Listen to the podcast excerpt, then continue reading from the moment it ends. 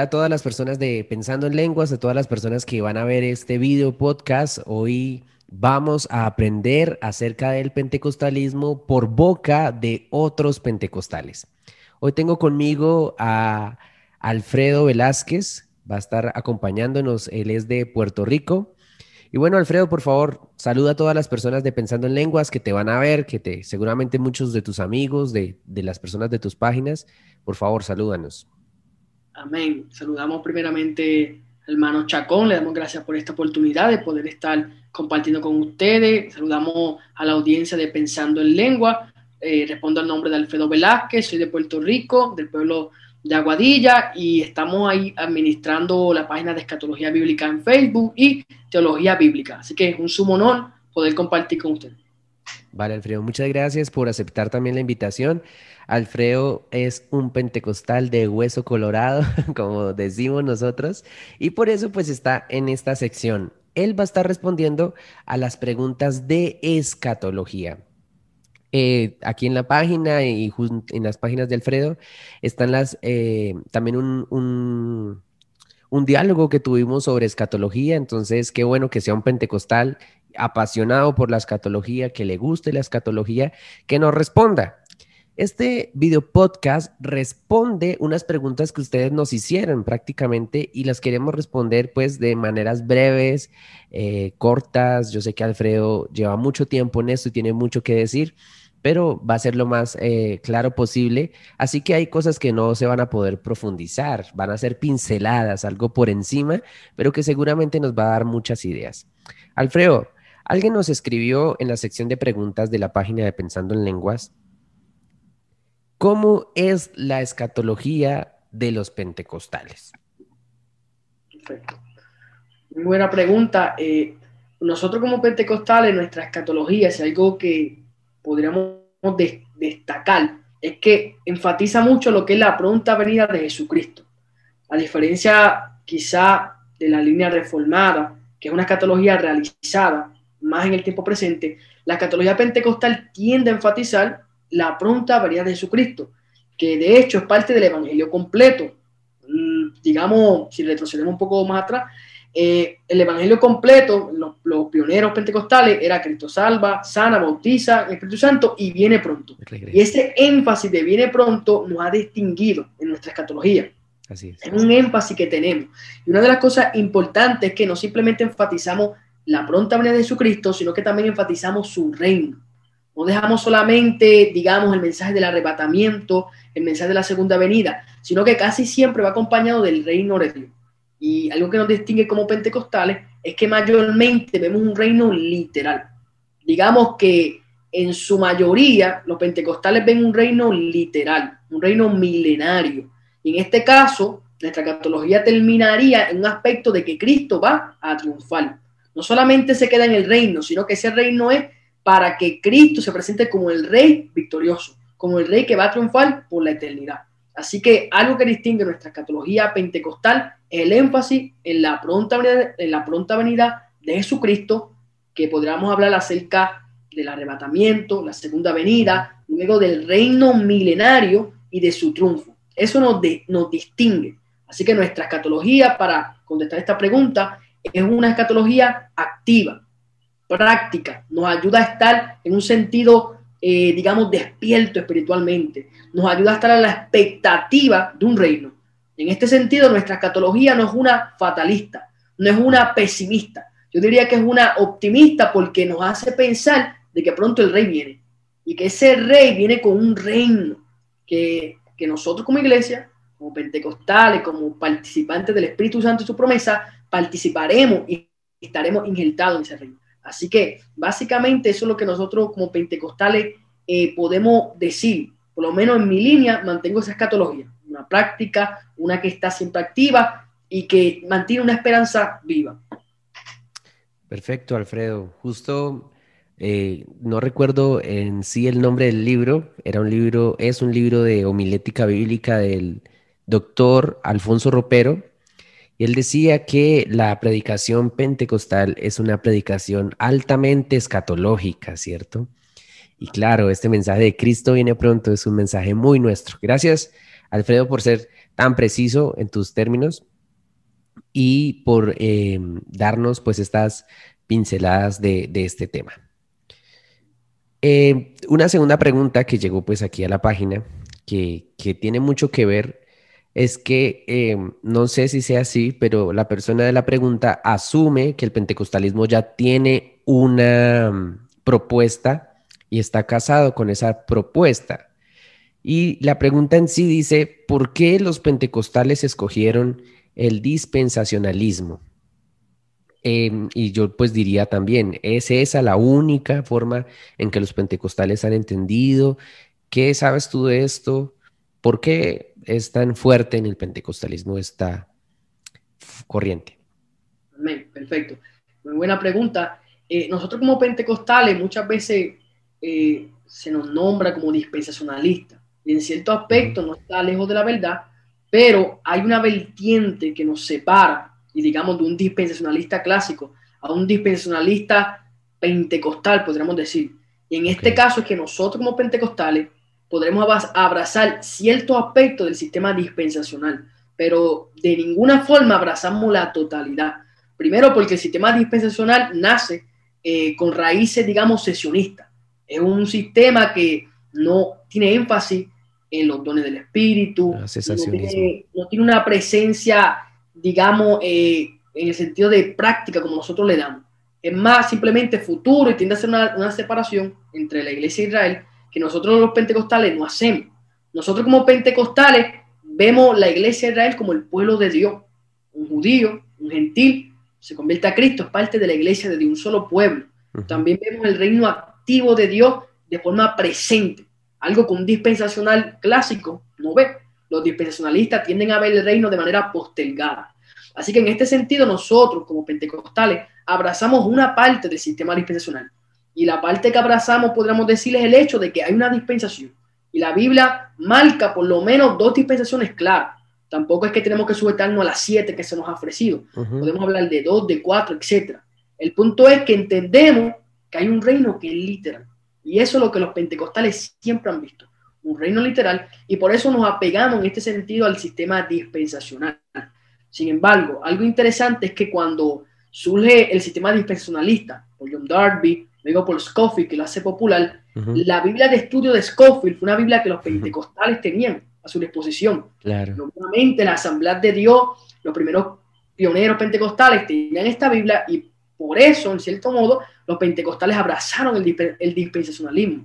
Pero a medida que este sistema fue creciendo y teniendo influencia en el pentecostalismo, hubieron varias revisiones. Específicamente la Asamblea de Dios, que nos representa como denominación pentecostal, la Asamblea de Dios hizo muchos ajustes en aspectos escatológicos, especialmente en la, parte del reino de Dios, en, el aspecto del arrebatamiento, etc. Así que nosotros, como pentecostales mantenemos una línea dispensacional, pero no del todo. Es fina.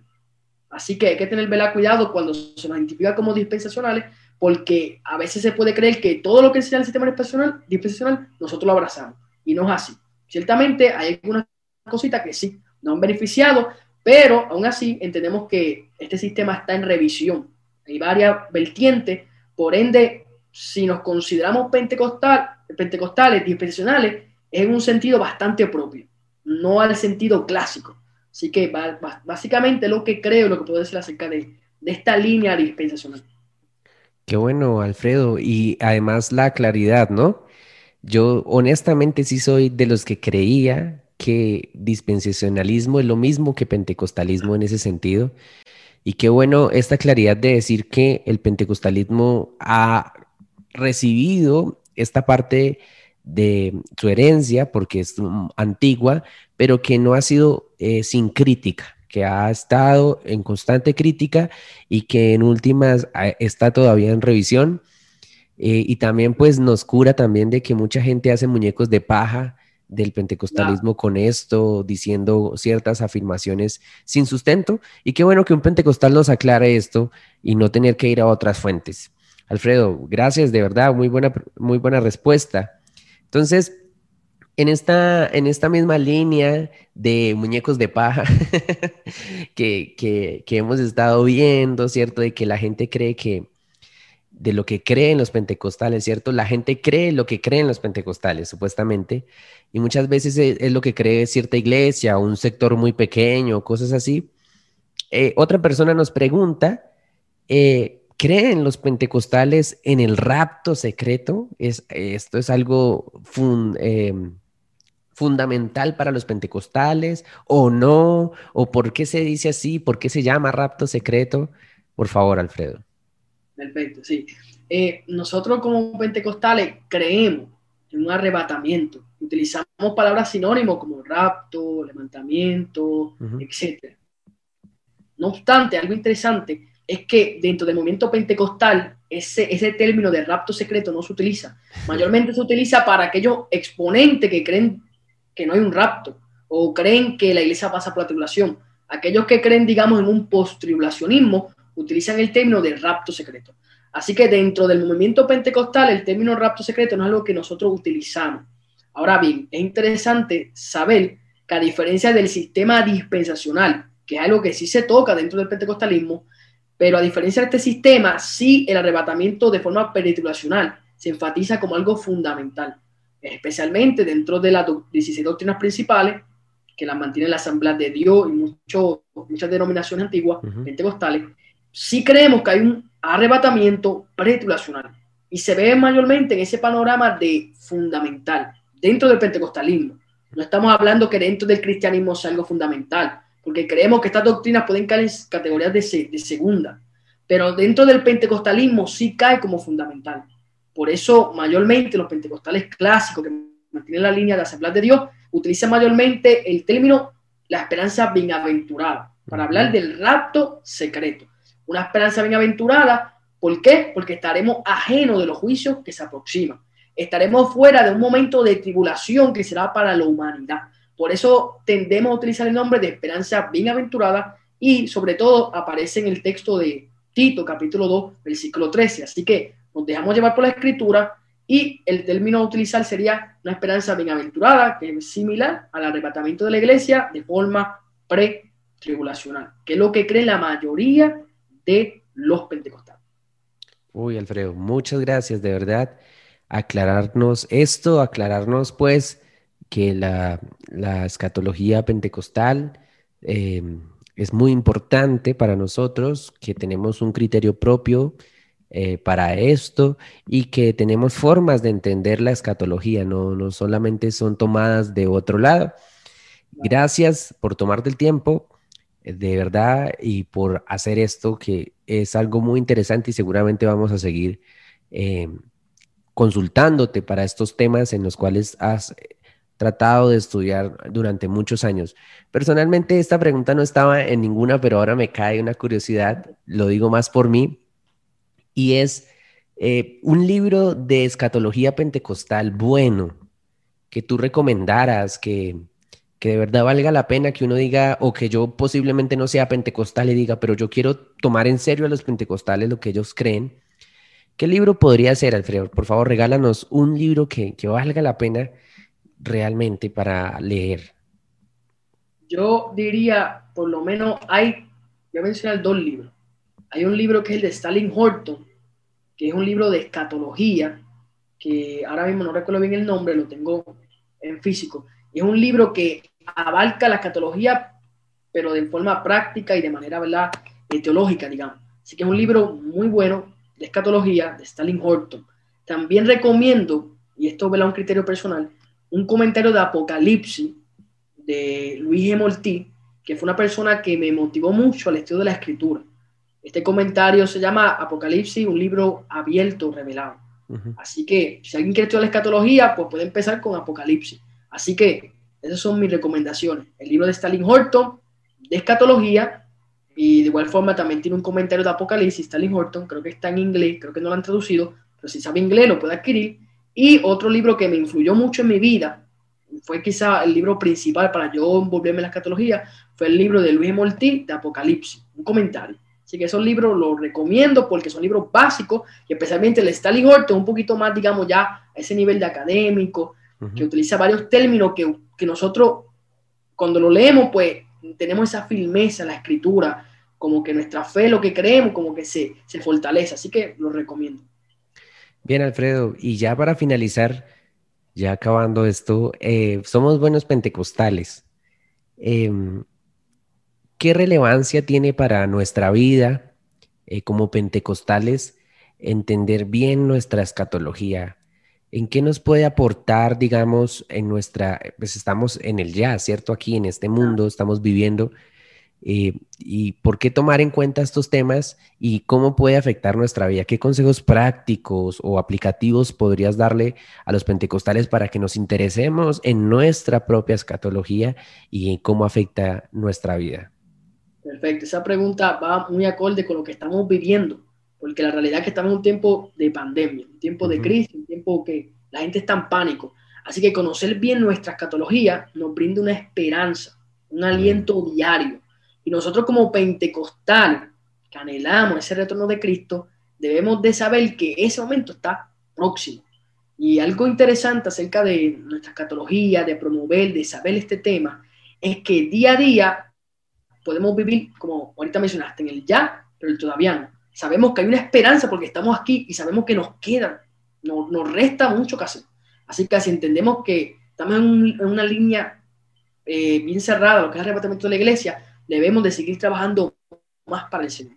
Conocer bien la escatología motiva al servicio, a la obra misionera, a la evangelización y sobre todo mantener esa esperanza que lo que está ocurriendo no nos roba la fe, sino que nos fortalece, nos hace mirar hacia arriba. Yo creo que todo cristiano en un tiempo como este debe mantener su esperanza viva, su fe viva y su amor hacia Dios, hacia, Dios vigente, el primer amor, esas primeras obras. Conocer una buena escatología siempre va a ayudarnos a que seamos mejores cristianos. No nos va a llevar al pánico, al desespero. Quizá una catología sensacionalista de emociones, sí. Porque usted se puede turbar sabiendo que por allá ganó el presidente, que por allá dijeron que, estaba la vaca, la Belmemo, pero si usted conoce una escatología bíblica, usted se centra en Jesús. Que pronto usted estará reunido con él, que él es victorioso. O sea, su escatología va a girar en torno a una persona. Y, dentro de ese panorama, de esa persona, usted va a ver muchas promesas que están accesibles para nosotros y que muchas de ellas estarán disponibles en un tiempo bien cercano. Así que conocer nuestra escatología nos hará vivir en esa vida que Dios quiere que vivamos. Amén. Gracias, Alfredo. No, no nos lleva al escapismo, no nos lleva a alejarnos, sino a servir y a ser fieles en esta realidad que Dios nos permite vivir. Bueno, Alfredo, muchas gracias de parte pues personal y aparte de la página Pensando en Lenguas. Gracias por compartir con nosotros pues tanto tiempo que has podido leer y prepararte acerca de este tema y realmente nos bendices y esperamos poder contar contigo y poder contar con eh, tus aportes que pues como ya lo dijiste están en la página Escatología Bíblica, en la página Teología Bíblica y allí lo podemos encontrar y leer más sobre él. Entonces, Alfredo, por favor, despide a las personas que te van a ver, que van a ver este video diferido, que van a aprender, que quizá lo van a compartir. Y con esto finalizamos. Amén. Damos gracias, Señor, nuevamente por la oportunidad de poder compartir con los amigos que nos están escuchando. Le damos gracias a la página Pensando en Lengua por darnos este espacio. Así que saludamos a los amigos, a los hermanos de la fala distancia. Recordemos que tenemos que seguir peleando esta buena batalla de la fe. Así que Dios les bendiga de forma especial. Amén.